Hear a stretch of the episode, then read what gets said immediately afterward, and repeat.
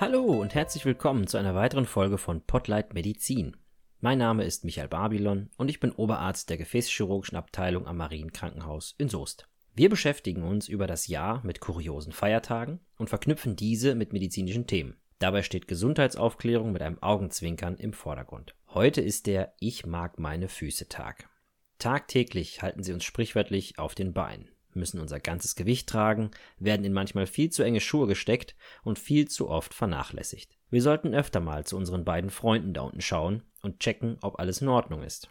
Füße sind nämlich ein wahres Wunderwerk. Der Fuß besteht aus 26 Knochen, fast 30 Gelenken, 60 Muskeln und Hunderten von Bändern und Sehnen. Dabei hat er in den letzten Millionen Jahren eine echte Entwicklung durchgemacht. Und zwar seit wir uns entschieden haben, nicht mehr auf vier, sondern aufrecht auf nur noch zwei Beinen zu laufen. Die Füße haben sich zu exzellenten Stoßdämpfern entwickelt, die das Körpergewicht verteilen können und somit das Gleichgewicht halten. Hierzu gibt es unter dem Fuß Gewölbe, sodass ein gesunder Fuß nie mit der ganzen Fläche den Boden berührt. Leider sind in der heutigen Zeit bei vielen Menschen die Fußgewölbe deformiert, zum Beispiel durch Übergewicht oder eine untrainierte Fußmuskulatur. Auch nicht gerade förderlich ist unser Schuhwerk. In unserer Fußsohle befinden sich Fettpolster in Kammern, die für die Stoßdämpfung wichtig sind.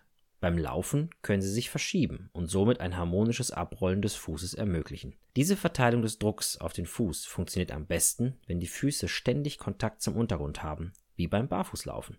Durch Schuhe, die den Fuß zu sehr stabilisieren, ist der Fuß chronisch unterfordert und Muskeln und Bänder funktionieren nicht mehr richtig. Es können alle möglichen Fußdeformitäten wie Spreiz- oder Senkfüße entstehen. Dagegen hilft am besten Barfußlaufen, so oft es irgendwie geht. Übrigens, das natürliche Abrollen der Füße erscheint uns selbstverständlich, muss aber erst gelernt werden. Kleine Kinder können das noch nicht und setzen beim Laufen meist den ganzen Fuß auf. Das sieht dann immer etwas patschig aus. Mit der Zeit wandelt sich der Laufstil und das Abrollen klappt immer besser. Aber erst spät, mit zehn Jahren, laufen die Kleinen dann wie die Erwachsenen. Apropos Kinderfüße. Diese wachsen trotzdem irre schnell. Im Kindergartenalter so circa einen Millimeter pro Monat. Manchmal hat man bei den Kids das Gefühl, dass die alle paar Wochen neue Schuhe brauchen. Das schnelle Wachstum hat leider zur Folge, dass viele Kinder im Kindergartenalter zu kleine Schuhe tragen. Und tatsächlich empfehlen Experten, Kinderschuhe circa alle drei bis vier Monate zu überprüfen. Hierzu ist 2016 eine Studie durchgeführt worden. Die Füße und Schuhe von 1000 Kindern im Alter von einem bis sieben Jahren wurden hier auf die Größe untersucht. Das Ergebnis war überraschend. Nur 38 Prozent der Straßenschuhe und nur 26 Prozent der Hausschuhe passten den Kleinen wirklich. Alle anderen Schuhe waren zu klein. Manche Schuhe sogar im Extremfall sechs Größen. Aber wie finde ich die richtige Größe für Kinderschuhe? Das ist mitunter gar nicht so einfach. Als Faustregel kann man festhalten, dass zwischen dem längsten Zeh und der Schuhspitze 12 mm Platz sein sollten. Sind Schuhe zu klein, merken Kinder das oft nicht. Die Sensorik in den Füßen ist noch nicht voll ausgebildet, um den Druck zu spüren. Hinzu kommt, dass die Knochen noch sehr weich und durch eine gute Fettschicht gepolstert sind. Darum sehen Kinderfüße auch so knuffig aus. Ein weiteres Problem beim Schuhkauf ist, dass es keine einheitliche Größe gibt. Es gibt zwar gewisse Richtwerte, wie lang und breit zum Beispiel eine Schuhgröße 30 sein sollte, aber bindend ist das nicht. Und so gibt es da von Hersteller zu Hersteller teilweise erhebliche Unterschiede. Was bei dem einen eine Größe 30 ist, ist beim nächsten die Größe 28. Viele von euch kennen bestimmt noch die gute alte Daumenregel. Passt der Daumen beim Anprobieren noch zwischen den längsten Zeh und Schuhspitze, dann hat der Schuh die richtige Größe. Aber Vorsicht, viele Kinder ziehen beim Druck auf ihre Schuhspitze die Zehen reflektorisch ein. Erfahrene Schuhverkäuferinnen und Schuhverkäufer legen daher bei der Zehenprobe die andere Hand auf den Mittelfuß, um zu spüren, ob die Kinder die Zehen einziehen. Dennoch ist diese Methode sehr ungenau. Dann haben wir noch den Trick, die Sohle aus dem Schuh zu entfernen und die Kinder direkt auf die Sohle zu stellen. So kann man bequem messen, ob vorne noch 12 mm Platz sind. Aber auch hier liegt der Teufel im Detail. Zunächst muss man wissen, dass der hintere Teil des Fußes nie direkt am Ende der Sohle zu liegen kommt. Daher sollte man bei dieser Methode ungefähr 10 mm Platz zwischen Ferse und Sohlenende lassen. Leider kommt es auch immer wieder vor, dass Sohle und Schuh an unterschiedlichen Standorten gefertigt werden und teilweise sogar in unterschiedlichen Ländern. Die Folge, die Sohle passt nur unzureichend zum Schuh und ist entweder zu klein oder zu groß und wölbt sich. Viele Eltern machen daher einfach Folgendes, was meiner Meinung nach gut praktikabel und relativ fehlerunanfällig ist. Sie stellen ihre Kinder vorm Schuhekaufen auf ein Blatt Papier und malen den Umriss der Füße auf. Mit dieser Vorlage fertigen sie eine Schablone aus Pappe an und fügen vorne einfach 12 mm hinzu. Im Internet gibt es da Bastelanleitungen zuhauf zu finden. Die Schablonen nimmt man einfach mit in den Laden und probiert sie bei den Schuhen aus. Biegt sich die Pappe, ist der Schuh zum Beispiel zu klein. Vorteil bei dieser Methode, er berücksichtigt auch die Breite des Fußes. Ach so, immer unbedingt Schablonen von beiden Füßen anfertigen. Ein unterschiedliches Wachstum der Füße kommt durchaus vor. Jetzt haben wir schon eine ganze Menge über Füße gelernt. Aber das heutige Thema lautet ja, ich mag meine Füße. Da unsere Füße jeden Tag so schwer arbeiten, sollten wir sie auch gut pflegen. Mit ein wenig Zuwendung kann man hier schon eine Menge erreichen. Durch das Einzwängen in Strümpfe und Schuhe schwitzen unsere Füße. Daher sollte man seine Füße täglich waschen. Aber auch wichtig ist das gründliche Abtrocknen danach, vor allem die Zehenzwischenräume. Feuchte Zehenzwischenräume sind ein idealer Brutboden für Fußpilz. Eine äußerst lästige Erkrankung, die mit zunehmendem Lebensalter häufiger auftritt. Also während den Anfängen. Nach dem Waschen und Trocknen der Füße kann man theoretisch spezielle Fußcremes auftragen. Diese benötigt man generell aber eigentlich nicht. Eine herkömmliche Bodylotion tut es auch.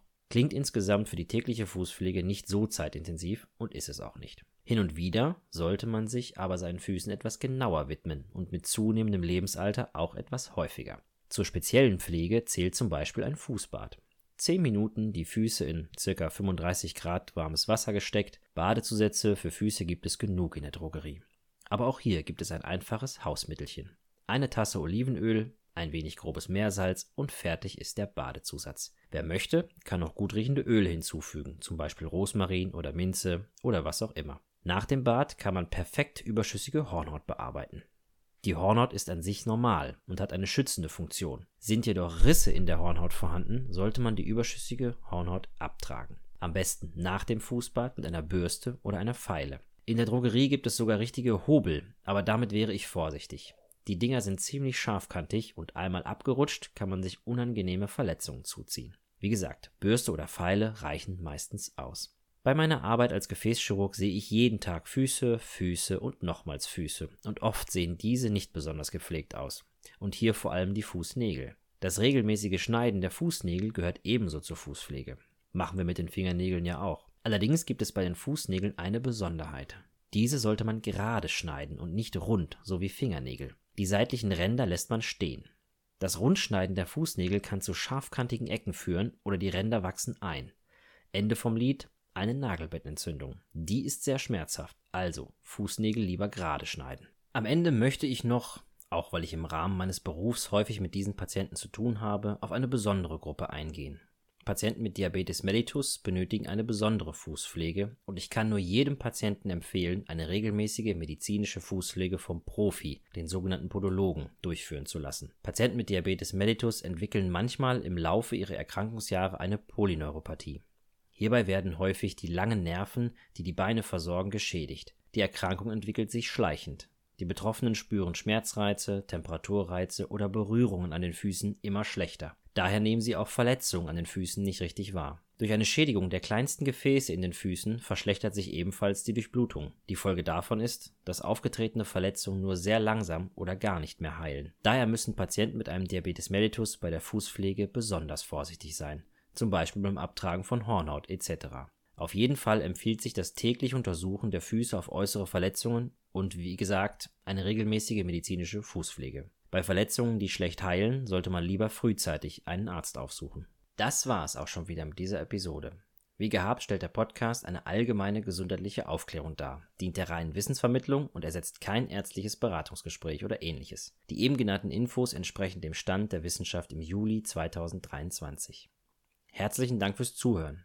Ich hoffe, es hat euch gefallen und ihr konntet etwas mitnehmen. Wenn ja, dann empfehlt uns doch gerne weiter an Verwandte oder Freunde. Den Podcast gibt es auf allen gängigen Podcast-Portalen wie Spotify, Apple oder auch zum Beispiel YouTube. Wenn ihr Kritik üben möchtet oder etwas anderes mitteilen möchtet, dann schreibt mir doch bitte an m.babylon.hospitalverbund.de. Wir freuen uns auch sehr über positive Kritiken auf den eben genannten Portalen. Jetzt bleibt nur noch zu sagen, bleibt gesund, euer Micha.